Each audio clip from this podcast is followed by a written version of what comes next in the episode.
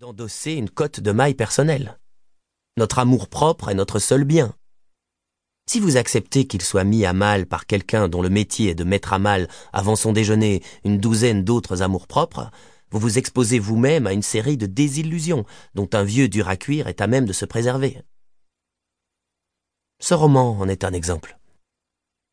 Comme les grands thèmes aux noms ronflants n'encombrent pas ses pages, et qu'il ne parle pas des fermiers, qui sont devenus nos héros du jour, il était facile de prévoir qu'il n'aurait rien à voir avec la critique, mais qu'il pourrait toucher quelques lecteurs n'ayant pas les moyens nécessaires pour exprimer ce qu'ils ressentent. Qu'un homme prenne la responsabilité d'écrire un roman sans avoir une attitude précise et résolue face à l'existence est pour moi une énigme qu'un critique prétende analyser en quelques heures une vision particulière qui englobe douze points de vue différents d'une réalité sociale me fait penser au passage terrifiant d'un dinosaure dans la solitude désertique d'un jeune écrivain.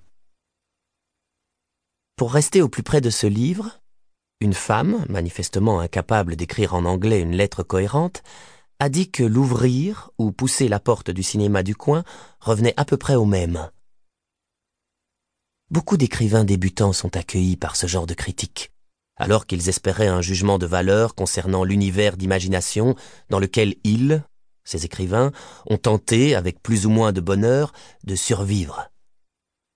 Univers que Mencken savait rendre sensible dans ses jours d'autrefois où il veillait sur nous. Puisque ce livre est réédité, L'auteur aimerait dire qu'il n'a jamais tenté de garder intacte sa lucidité artistique avec autant d'acharnement que pendant les dix mois passés à l'écrire. Je découvre, en le relisant, comment il aurait pu s'améliorer encore, mais pour autant que je puisse m'en rendre compte, je ne me sens coupable d'aucune trahison de la vérité.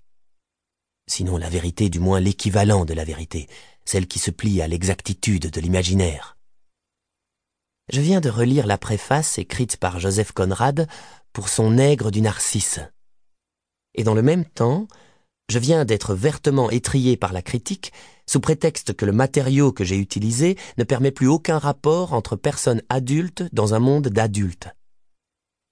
Mais grand Dieu, ce matériau est le mien, et c'est le seul dont je dispose.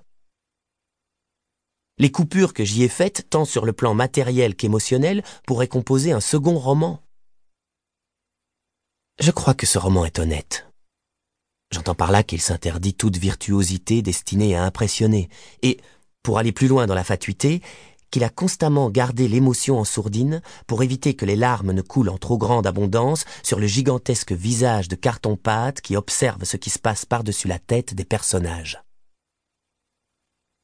Un livre peut survivre, s'il est lu avec bonne conscience, au moins par le sentiment personnel qu'on en garde. Par contre, si le lecteur a mauvaise conscience, il n'y trouvera que ce qu'il a voulu retenir des critiques. J'ajoute que si ce lecteur est jeune, la plupart des critiques, même les plus injustes, pourront lui être utiles.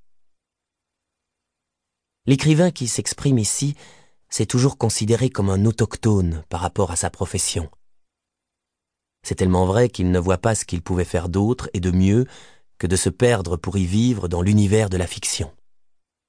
Nombreux sont ceux qui pensent comme lui, qui tentent de mettre en forme leurs découvertes les plus intimes, d'atteindre à ce Regarde, j'y suis. Je l'ai vu de mes yeux. Voilà exactement comment c'était. Non, c'était ainsi. Regarde, voici la goutte de sang dont je t'ai parlé. Arrête tout.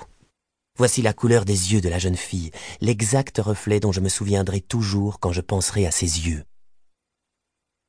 Si quelqu'un décide de redécouvrir ce visage dans le miroir sans teint d'une pièce d'eau, si quelqu'un décide d'y ajouter quelques traces de transpiration pour que l'image s'assombrisse, c'est au critique d'en reconnaître l'intention. Personne n'avait éprouvé jusqu'ici une telle sensation, se dit le jeune écrivain, mais moi je viens de l'éprouver. Mon orgueil est égal à celui du soldat qui se lance dans la bataille sans savoir si quelqu'un sera là pour remettre les croix de guerre ou même pour enregistrer son fait d'armes. En effet, jeune homme, mais n'oublie pas ceci. Tu n'es pas le premier qui ait vécu en solitaire, encore et toujours solitaire. Baltimore, Maryland, août 1934.